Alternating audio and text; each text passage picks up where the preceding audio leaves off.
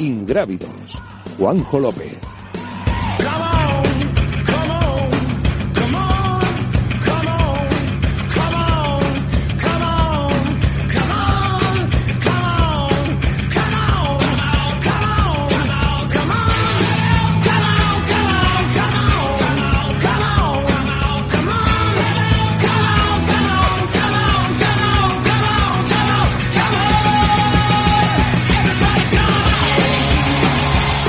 Muy buenas. Viernes, siete y media de la tarde. Ya estamos un viernes más aquí en Ingrávidos en el programa de Trail Running Montaña y Aventura en Radio Marca. Que ¿Cómo estamos viviendo la montaña si estamos enclaustrados en casa? Pues complicado.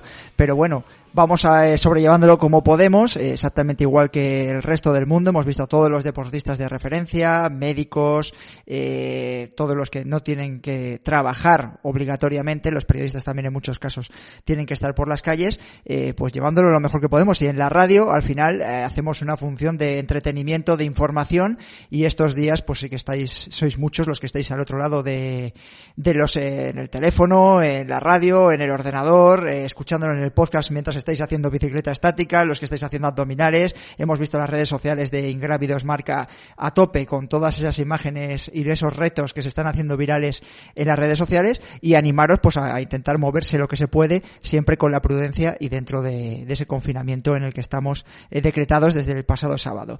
Eh, vamos con la noticia de la semana. No te pierdas el trivial de Raystick a partir del próximo lunes y gana dorsales gratuitos para tus siguientes desafíos. Para participar, solo tienes que seguirles en Instagram, arroba Raystick y ser el más rápido en contestar las preguntas. Participa gratis y convierte en dinero tus conocimientos sobre deporte. Recuerda, a partir del lunes en el Instagram de Raystick. Bueno, Racestick, plataforma de carreras que estoy convencido que a corto o medio plazo empezarán a sacar calendario para, me imagino que para la temporada estival, que es en la que esperamos todos eh, que se reanude el deporte español, deporte europeo y deporte mundial. La noticia de la semana eh, que llega de la mano de Raquel Blasco y Mónica Lalanda, dos médicos eh, de aquí de Valladolid, pero con una plataforma que abarca, yo creo que supera las fronteras de, de la península ibérica, ahora nos lo van a contar ellas, que han creado la plataforma Médicos Solidarios a través también de actasanitaria.com, eh, pues para resolver dudas, muchas relacionadas por supuesto con el COVID-19, con el coronavirus, pero también con otras dudas médicas porque el resto de, el resto de las patologías no se han parado, ¿no? Raquel, muy buenas, bienvenida a Radio Marca. Hola, muy buenas tardes a todos. Estás en casa, ¿eh? Cuidado, oyendo la tele, pero quedaos en casa, por favor. Bueno, y preguntando dudas, ¿no? Ese proyecto que habéis creado, que estupendo, maravilloso y que me parece que día a día eh, ya no dais casi abasto a contestar eh, dudas eh, relacionadas con el coronavirus y, como decía yo, con otros tipos de enfermedades también. En efecto, y no solamente eso, sino que lo más importante es que ya casi no damos abasto de cantidad de compañeros sanitarios que se están uniendo a la iniciativa. Es realmente, no sé, no quiero ser ñoña, pero es eh, casi produce un hecho como de, ternura el ver que tanta gente dedica parte de su tiempo libre, del poco tiempo libre que tienen muchos de ellos, en intentar colaborar como sea, desde casa, a través de correo electrónico, a través de, de lo que sea, para, pues, para salvar esta, esta emergencia entre todos, naturalmente. antes de que te pregunten tanto Andrés García, Grupo Marca, como Dani Sanabria, que ya están por ahí también al otro lado del teléfono, eh, por supuesto enclaustrados y guardando el confinamiento, eh, aunque trabajando mucho, eh, me dicen de fuera de micrófono, em, preguntarte, que me imagino que la mayoría de, de, las preguntas, o qué porcentaje de las preguntas que recibís, por supuesto no sabes a lo mejor la de tus colegas, están relacionadas con el coronavirus. Eh, prácticamente la mayoría. La verdad es que, eh, o por lo menos eh, lo que yo o las dos personas que estamos encargadas de responder a los mensajes directos de, la página, podemos ver la gran mayoría de las preguntas están relacionadas con el coronavirus. Hay algunas que no, pero la gran mayoría están relacionadas con el coronavirus y con las patologías que podrían estar asociadas al coronavirus y que la gente es incapaz de, discernir o de distinguir si es por ello o no tiene nada que ver con el coronavirus. Pero sí, es verdad, la gran mayoría es relacionado con eso. ¿Cómo, cómo pulsáis un poco a la, o cómo sentís a la población, eh, las personas que os interpelan, que os preguntan, eh, cuál es el sentir ahora mismo de, la eh, Bueno, esto es como un poco como una montaña rusa eh, o por lo menos a lo que yo voy viendo. Eh, hemos pasado de la fase de, de, bueno, esto es como una gripe, yo la primera, ¿eh? que lo estuve diciendo, un poco siguiendo las indicaciones de todo lo que íbamos viendo. Eh, a nosotros no nos va a pasar como les ha pasado a los chinos, a nosotros no nos va a pasar como les ha pasado a los compañeros de Italia, a estar realmente preocupados y pese al momento de preocupación hacer un poco cada uno eh, lo que quería, como hemos visto el fin de semana pasado, puesto que todavía como que no teníamos las cosas demasiado claras, Hemos pasado dos, tres días de momento de incertidumbre y de una alarma social extrema, extrema, que no digo yo que no sea necesaria, pero eh, cuando hemos empezado a ver que el estado de alerta era de verdad y que no era para unos pocos, que no era para los que vivían en la Comunidad de Madrid, eh, ni era solamente para los de los focos de infección en donde empezaba a haber una infección comunitaria, para tomarnos las cosas en serio, como de verdad, y no es tontería, hacemos los españoles como lo tenemos que hacer, eh, aquí hay que sacar pecho y decir, venga, va, entre todos vamos a salir adelante. Nos toca pasarlo por una y es en lo que estoy viendo a nuestros pacientes o, consultores de la página web por las fases por las que están pasando. Eh, están concienciados, no quieren acudir al servicio, a los servicios de atención sanitaria. Primero, pues porque por, miedo y por precaución, lógicamente. Pero segundo, también esto eh, hay que ponerlo una bandera roja por colaboración con los sanitarios que están trabajando, por no sobrecargar el servicio. Y de esto, fíjate, eh, quiero sacar una cosa buena. Parece que eh, nuestra población es una población que estaba como un poco mimada, ¿verdad? Cuando, a lo mejor un poco por nuestra culpa. Ante cualquier duda, pregunta al farmacéutico, pregunta al médico, pregunta al sanitario, y ahora te has encontrado con que el sanitario, el médico, el farmacéutico, en lo que sea, tiene cosas más importantes que hacer. Y te quedas un poco con la sensación de decir, ay Dios mío, ¿y ahora qué hago? Si nadie me tutela, si nadie me dice que, eh, qué va a pasar con este grano. Y nos hemos hecho mayores de golpe, a fuerza de un, de un buen bofetón que nos han arreglado, pero nos hemos hecho mayores y responsables de, gordo, de golpe, hemos, hemos madurado. Bueno, esto es una cosa buena. Desgraciadamente no me gusta que tengamos que madurar a fuerza de experiencias negativas, pero en este caso es lo mejor. Y las preguntas que hacen los usuarios son preguntas eh, maduras y los vamos viendo madurando a medida que aumenta el nivel de información. Ya la gente no pregunta si se compra tres o cuatro mascarillas por Amazon, sino la gente pregunta que eh, mm, si realmente la mascarilla es necesaria o si pueden, cómo tienen que, limpiar eh, cuando van al supermercado, cuál es la concentración de lejía buena para los pomos de la puerta, cosas mucho más serias y mucho más dignas que el mero acaparar eh, a los servicios sanitarios. Me encanta. es lo bueno que estamos Sí, yo creo que es lo más positivo, desde luego. Andrés García, Grupo Marca. Raquel, yo te quería preguntar porque al final decías tú, no, hay que quedarse en casa, pero es verdad que hay pequeños momentos en los que tienes que poder tener que salir para hacer la compra, para, para algo básico. Tres, cuatro consejos que todo el mundo debería de seguir cuando tenga que salir a la calle para hacer esas tareas básicas.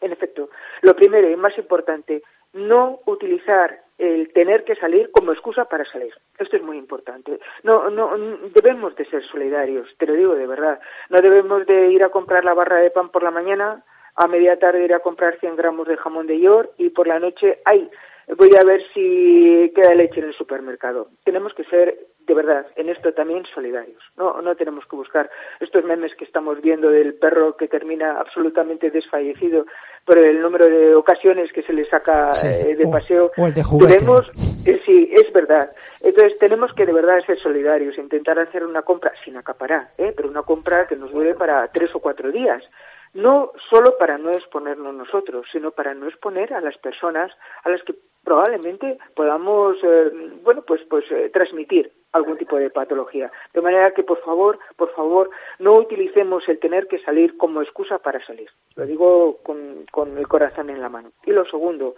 ya que tenemos que salir, venga, vamos a adoptar una serie de medidas sin alarmismos, pero una serie de medidas de sentido común para salir. Eh, es muy controvertido el tiempo de duración del germen sobre las superficies de inertes yo qué sé, sobre los botes de la leche o los estantes del supermercado o, el pomo de tu coche o lo, yo qué sé, la farola que estás utilizando para apoyarte según, según estamos. De manera que, primera recomendación, toca lo menos que puedas. No toques nada, a ser posible. O sea, mm, mm, vete con las manos en los bolsillos, por así decirlo. Todos conocemos las medidas de que si estornudas o te da la tos o no sé qué, por supuesto, utilizar un pañuelo desechable, que sea desechable de verdad, no desechable guardable en el frigorífico, pero digo en el frigorífico, en el bolsillo, pero de verdad os lo digo, cuando salgamos a la calle, toquemos lo menos posible.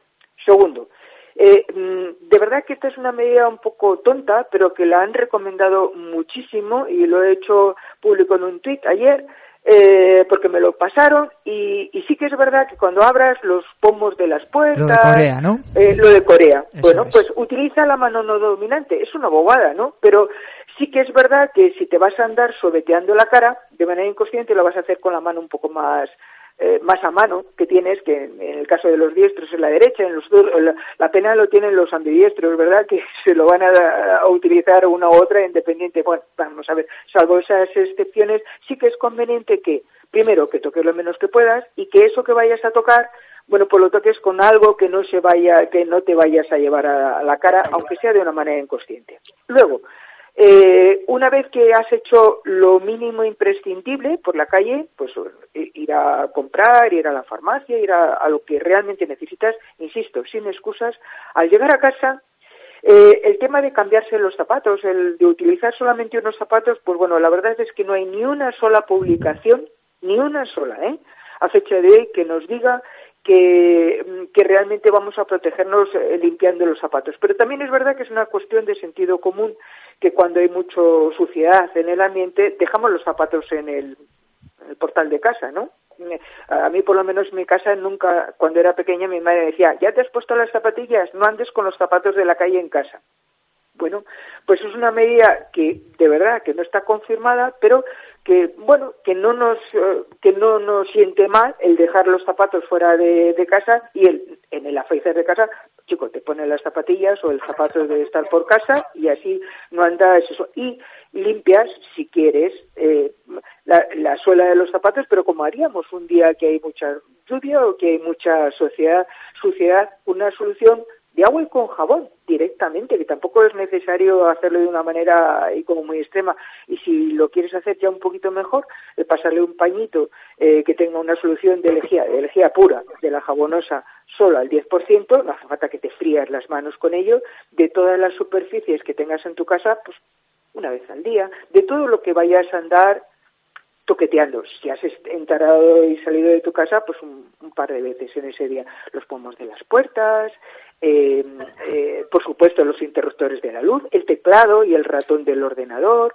Dice, va, eso se me va a estropear. Bueno, una solución de alcohol al 60 al 70%, un pañito, pues también vale. Porque quiero que tengamos en cuenta una cosa. Es un virus cubierto, o sea, tiene una cubierta, por eso se llama coronavirus. Una de las cubiertas que tiene es una cubierta que es, atención, es de grasa, es de lípidos, de manera que todo lo antigrasa, por así decirlo, no vamos a lavarlo todo ahora con Fairy, a pesar de que no sería una, eso no, no está, no está descrito. Pero sí que es verdad que todo lo que es capaz de romper esa cobertura lo inactiva. Chicos, pues vamos a intentar tener la menor posibilidad posible de traernos el, el germen para, para nuestra casa. Y luego, una vez en casa, no hace falta que andes lavando el brick de leche. Si, como vas a estar eh, toqueteando ese posible eh, elemento que, que, que, podría estar contaminado, porque puede estar durante muchas horas, incluso días, el germen, si, si desgraciadamente está infectado con ello, pero si tú has desinfectado tus superficies, no tienes por qué tener problemas. Y ahora el paso eh, bestial lávate las manos como si no hubiera un mañana. Venga, constante, ah, constante.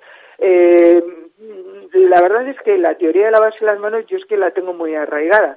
Es más, eh, normalmente en la consulta, no sé, muchas veces me han visto mis pacientes que en lo que vamos arrancando la consulta yo me voy lavando las manos, el antes y el después. Y el limpiarme y poniendo era la, la norma, antes y después de escuchar al paciente. De manera que esto a mí como que no me cuesta demasiado trabajo. Reconozco que quizá, quizá haya sido toda mi vida demasiado moñas en ese sentido. Pues esta moñez hay que transmitirla. Y en lo que estemos así, lavaos las manos de una manera seria, de una manera digna, secaos después, en vez de con una toalla, eh, que podéis secaros con una toalla en el caso de que previamente te hayas lavado la mano estupendamente bien, pero mejor todavía, con, con un papel desechable. Esos de los que han hecho acopios muchos de ellos, vale, de acuerdo, utilízalo como toallita desechable y tírala a la basura no, no me la tires ahora a la taza del váter porque vamos a, destrozar todo. Tíralo a una basura que, de estas papeleras que sean herméticas y una vez cada día o así lo tiras al contenedor general. Y ya está, eso es lo único, bueno, ya está. Eso te iba a decir, demasiado mucho, ¿eh? Si te, si te, parecen pocos, hay que con, asimilar eh, un poquito cada una, yo creo que ya ganaríamos bastante. Dani, Dani Sanabria. Hola, ¿qué tal Raquel? Buenas tardes. Hola, Daniel, buenas tardes. aprovechando que eres la primera persona de, personal sanitario con la que tengo la oportunidad de hablar, ya que en mi entorno no, tengo a nadie directo, eh, te quería preguntar tu opinión personal sobre el periodo que puede durar este confinamiento, que aunque ahora mismo obviamente lo prioritario es la salud de todas las personas, de todos los ciudadanos, pero muchos de nuestros oyentes o todos que, son deportistas y, muchos ya después de cinco días en casa ya se están subiendo por las paredes con no poder salir a correr, tu opinión sincera y personal sobre el tiempo que esto puede prorrogarse porque tiene pinta de que no van a ser 15 eh, días o, 20 días como en principio ha pedido el gobierno. Ojalá pudiéramos seguir el modelo sanitario que a pesar de que es un modelo sanitario que lo he dicho muchas veces que en nuestro país es difícil de llevar a cabo no un modelo sanitario sino un modelo social que tienen los eh, los, los pobladores de, los chinos en general, vamos a decirlo bien, o los coreanos, que han sido capaces de hacer medidas de verdad, de aislamiento de verdad, y han conseguido vencer la cuarentena en un periodo exactamente de 40 días, de treinta y tantos días, es lo que han tardado en limitar. O sea que como mínimo eso sería el tiempo suficiente como para eh, nosotros vencerlo. Hemos empezado este domingo, hace tres días. Fíjate si queda por delante. Entonces, no es mi opinión, es seguir un poco los modelos matemáticos. También es verdad que, bueno, que se saben muchas cosas más eh, a propósito de esto de lo que sabían los primeros afectados de la enfermedad. O sea que a lo mejor esto se podría quedar eh, un poco reducido. Pero yo pienso, y esa sí que es mi opinión personal, avalada por nada, que un mes no nos lo quita nadie. Seguro. Seguro, seguro. Y un mes para un deportista, una persona que está acostumbrada a hacer eh, una actividad física intensa, eh, sin salir de casa, bueno, pues, pues te puedes eh, volver un poco loco. Pero aquí quiero hacer un llamamiento a todos, y además es un programa deportivo. Ha salido ayer una, eh, una solicitud de te, iba a, te iba a preguntar, te lo, te iba, me, la habías puesto votando, te lo iba a preguntar yo precisamente porque te he visto compartir lo de Change.org eh, para... En, negativo, ¿verdad? Me ha llegado por, por, por un montón de sitios. Gente que es amiga, gente que incluso es familiar. Explícalo, tú, Raquel. yo lo cuento. Mira, hay una, hay una plataforma de Change.org de las eh, tradicionales en las que hemos colaborado millones de veces eh, que solicita el poder pedir al gobierno que nos hagan a los corredores y a los que hagan un deporte al, aire libre, oye, sin necesidad siquiera de ser deportista eh, profesional, que nos permitan salir a correr. Ya está, manteniendo la distancia de seguridad, los dos metros, y siempre y cuando vayamos eh, solos, etcétera, etcétera. No y mil veces no, por muchísimos motivos. Y además ellos aducen como, digamos que como pues, para defender esta propuesta que hay todos los países de la Unión Europea lo permiten. Mentira podrida. Primero, que no son todos. Segundo, puesto que solamente son Bélgica y Francia, que ya cambiarán en el momento que se modifiquen sus tasas de, de Francia, es, Francia es cuestión de tiempo. Eh, en efecto. Y Bélgica también. Un poco más de tiempo, pero ya está. Pero el resto de los países europeos que les digan ahora a los corredores italianos si pueden salir eh, a correr eh, por los alrededores del Véneto. Estoy casi convencida de que ninguno de ellos lo puede hacer, ni siquiera se les ocurre. Raquel, te, interrumpo un momento. ¿No te parece? Es que más que nada por eh, darle un poco. Eh, es que se me van ocurriendo según te voy escuchando. ¿No os parece surrealista? Y os pregunto a los tres además, que hace 15 días estuviésemos hablando de que el 10% o el 20% de los corredores de la Transgran Canaria eran italianos el sábado. Sí. 15 días con 3.000, 4.000 corredores, tú, Dani, que estuviste allí. Yo lo veo ahora y yo a, quien se lo, a quien se lo comento, es decir, el otro día hubo un bulo, eh, que hay muchos ahora, de que Fermoselle, por ejemplo, en Zamora, yo siempre hablo de lo que me toca más de cerca, que mm. Fermoselle en Zamora había vivido una carrera mucho más pequeñita el fin de semana de las de Gran Canaria y que ahora está en cuarentena porque había ido una corredora italiana a Fermoselle a correr esa prueba. No hay ninguna corredora italiana inscrita, por supuesto, ya está comprobado y recomprobado. Pero fíjate que ahora la gente se va las manos a la cabeza de decir, ¿cómo dejó entrar a un italiano aquí? Tal eh, Que ese mismo fin de pues, semana había un 10 o un 15% de corredores italianos entre Gran Canaria y era 3.000, 4.000 personas y no había ningún problema. Y el mismo domingo se cerró la, la Lombardía.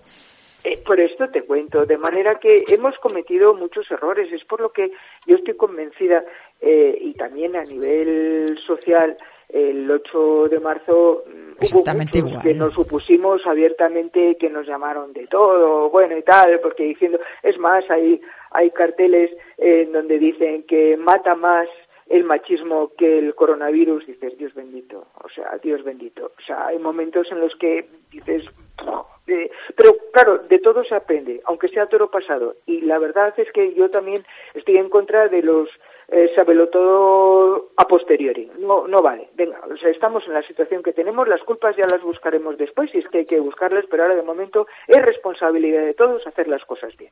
De manera que como ahora lo que nos compete es hacer las cosas bien, pues vamos a intentarlas hacer bien. ¿Qué sentido tiene hacer una solicitud para que vaya la gente a correr, aunque sea solo acompañado o de alguna de las maneras? No nos saltamos las normas del estado de, de, alarma que tenemos en estos momentos y nosotros de lo que tenemos que hacer caso es de las normas de nuestro estado, no de lo que hacen los franceses, ni de lo que hacen los belgas o de lo que harán en su momento la gente del Reino Unido.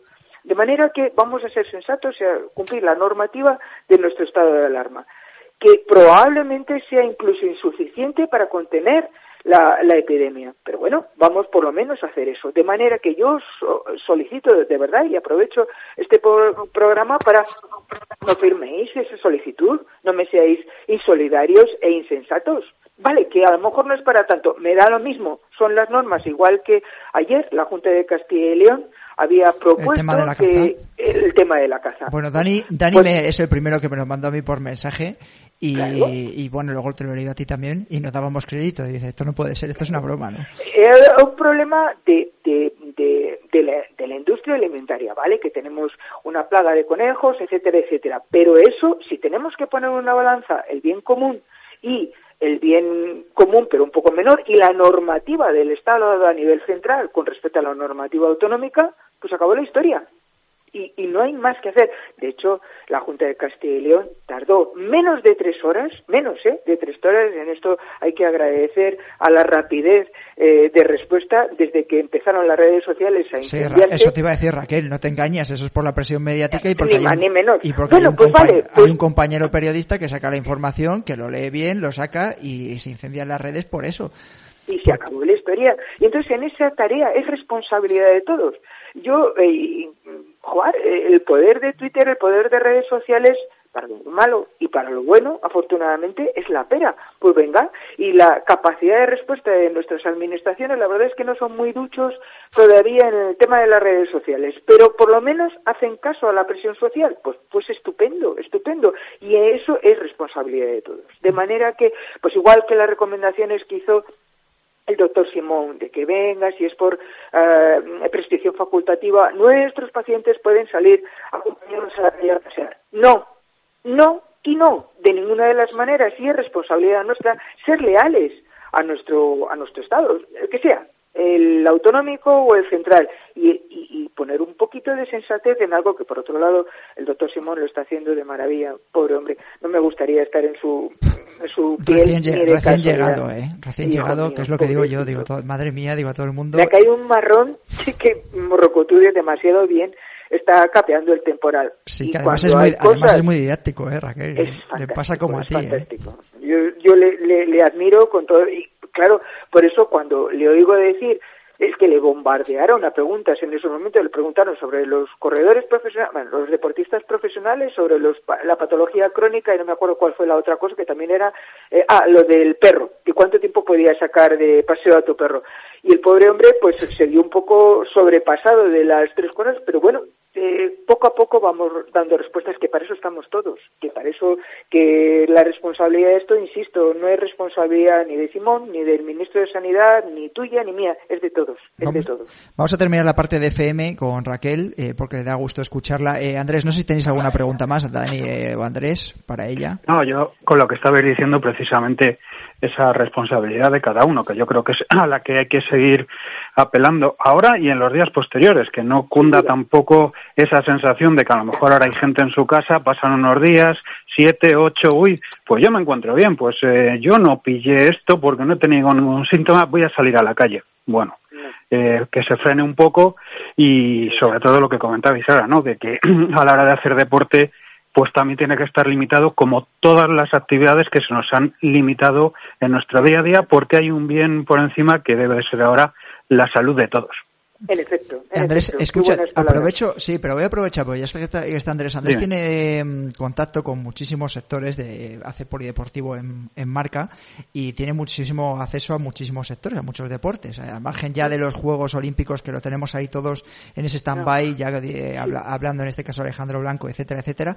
Eh, ¿Cómo has percibido tú con los compañeros eh, profesionales con los que has hablado ahora con la polémica de si hasta a qué profesionales dejamos hacer deporte en el caso de que dejásemos, cómo, en qué condiciones, etcétera, etcétera? ¿Qué es lo que percibes tú del sector, Andrés? Mira, Juanjo, al final el deportista es una persona y es un sector que tiene las mismas eh, eh, condicionantes que cualquier otro. Los hay más egoístas, menos egoístas, más solidarios, menos solidarios, que piensan que a ellos no les va a tocar, que ponen por encima su interés propio de estar bien preparados por si hay unos Juegos Olímpicos, que es lógico, es decir, que yo lo entiendo, cada uno tiene su propio eh, interés personal.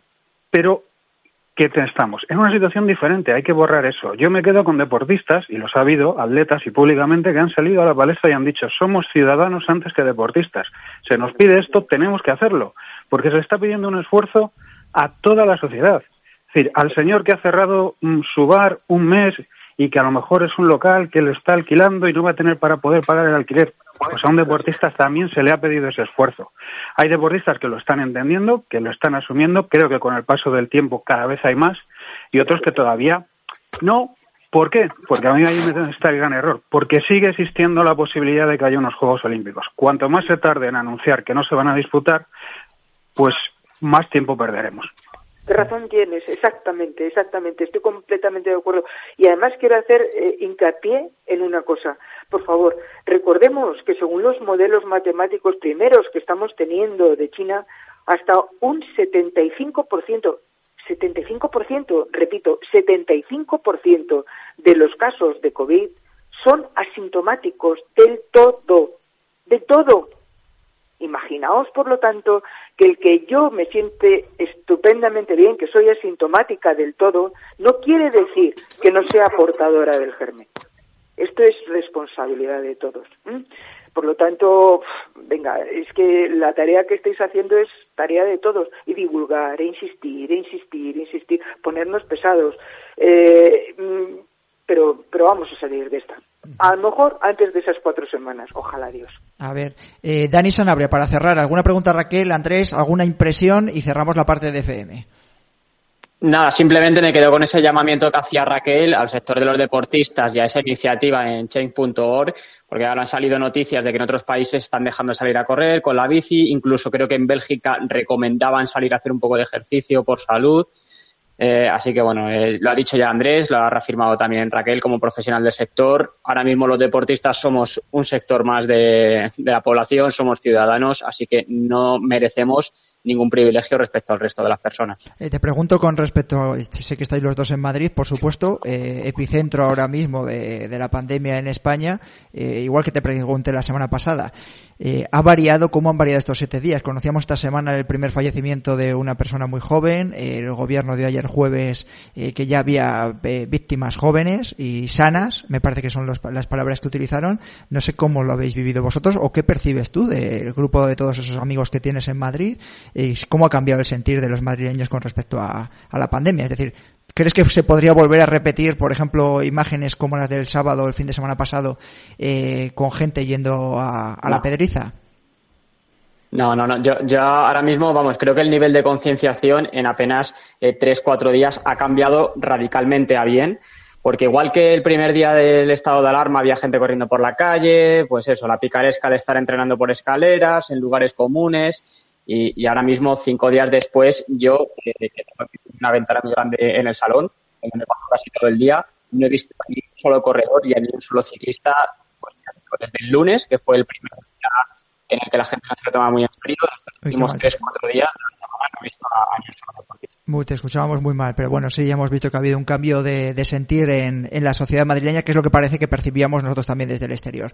Eh, Raquel Blasco, Andrés García, eh, Dani Sanabria, muchas gracias por haber estado un viernes más en Ingrávidos. Raquel, eh, volvemos a recordar el proyecto que tenéis. A vosotros, es importante, por favor, colaborar, eh, meteros en la plataforma, aunque solo sea para decir, ánimo chicos, que lo estáis haciendo muy bien y colaborad en lo que podáis necesitamos gente de, de, todas las plataformas y en todos los sitios que se está colaborando. Venga, venga, venga, esto es tarea de todos, es lo que hay que insistir. Médicos solidarios también a través de Activa Sanitaria, eh, para Acta Sanitaria, perdona, para poder dejar las consultas a todos los médicos que se han unido alrededor de esta eh, plataforma que han creado Mónica Lalanda y Raquel Blasco eh, pues ya sabéis, a colaborar y todas las dudas que tengamos, pues ahí están ellas y ellos eh, para resolvernoslas. Muchas gracias por haber estado ahí y el viernes que viene esperemos que sigamos por lo menos con esta situación y la cosa no vaya evolucionando a peor. Gracias eh, por estar ahí.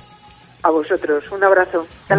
Un saludo y a todos vosotros ya sabéis que nos podéis escuchar todos los viernes a las siete y media de la tarde en el 101.5 de la FM. A lo mejor tenemos alguna sorpresa esta semana ya que estamos más aburridos entre comillas y la gente necesita más entretenimiento. También podemos escucharnos en el podcast, en iTunes, en Evox, en Spotify y por supuesto en YouTube.